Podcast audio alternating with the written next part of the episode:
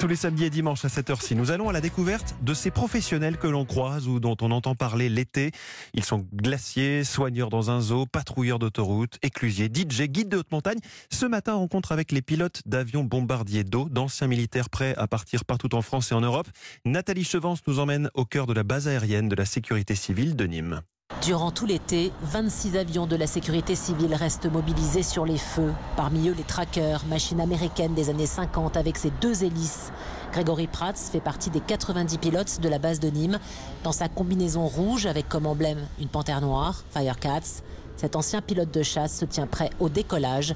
Mission de reconnaissance, la sécheresse est là, le risque incendie élevé, l'adrénaline monte. Avant tout, oui, il faut être passionné pour faire ça. Il ne faut pas y aller à reculons. C'est un métier qui est dangereux, qui demande euh, du temps, qui demande de l'investissement personnel. C'est comme, euh, comme pour faire pilote de chasse. Il faut avant tout que ce soit une passion, autrement c'est invivable. On est en pleine saison des feux. Quelle est la mission du pilote de tracker? C'est ce que l'on appelle le GAR, guet aérien armé. On se met en vol à deux avions. On va se mettre en moyenne altitude et là on va surveiller toute une zone. On se précipite sur la première fumée que l'on voit, donner du renseignement à l'état-major et intervenir si besoin de façon à euh, arrêter le feu puisque c'est la stratégie française, c'est d'attaquer les feux naissants en priorité. Alors là vous avez une fumée qui se déclenche là à quelques centaines de mètres. Vous descendez, vous regardez et vous larguez, c'est ça? Et vous larguez quoi? Le rôle du pilote de tracker, ce qui est intéressant dans ce métier, c'est de faire le diagnostic de ce feu. Le feu va se diriger vers des vignes. Il n'est pas nécessaire de gâcher notre retardant et surtout, si l'on fait un largage euh, prématuré sur quelque chose qui n'en vaut pas le coup, à ce moment-là, on est indisponible pour la surveillance,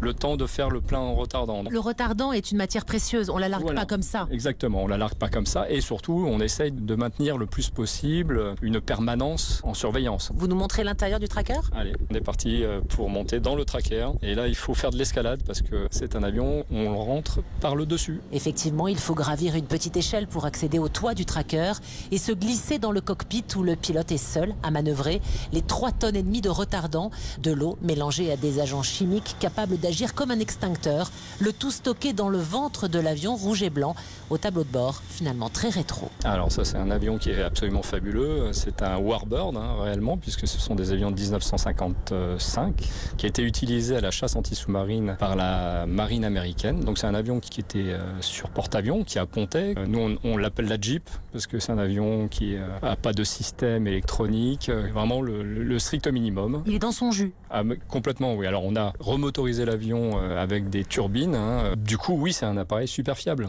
Zéro source de panne. c'est sûr que c'est un super avion. hein. Mais la fin de vie des trackers est programmée pour 2022, remplacée par des Dash qui ressemblent davantage à des avions de ligne qui volent aussi aux côtés des Canadair, d'eau.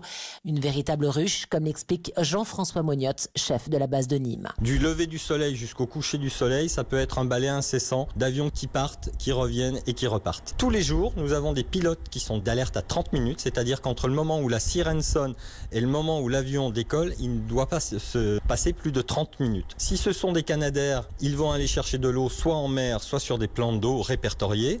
Si ce sont euh, les pilotes tracker ou les pilotes dash, ils reviennent à Nîmes pour charger du produit retardant et repartent au feu. Donc tous les soirs, on fait un point météo pour connaître et analyser le risque météo du lendemain. Et en fonction de ce risque, on prévoit l'alerte aussi bien en nombre d'avions et bien sûr avec les pilotes qui vont bien derrière. Quatre mois d'un balai incessant à flux tendu pour que les avions soient toujours opérationnels. Le résultat aussi d'un entraînement tout au long de l'année pour des pilotes d'exception. Nîmes, Nathalie Chevance, Europe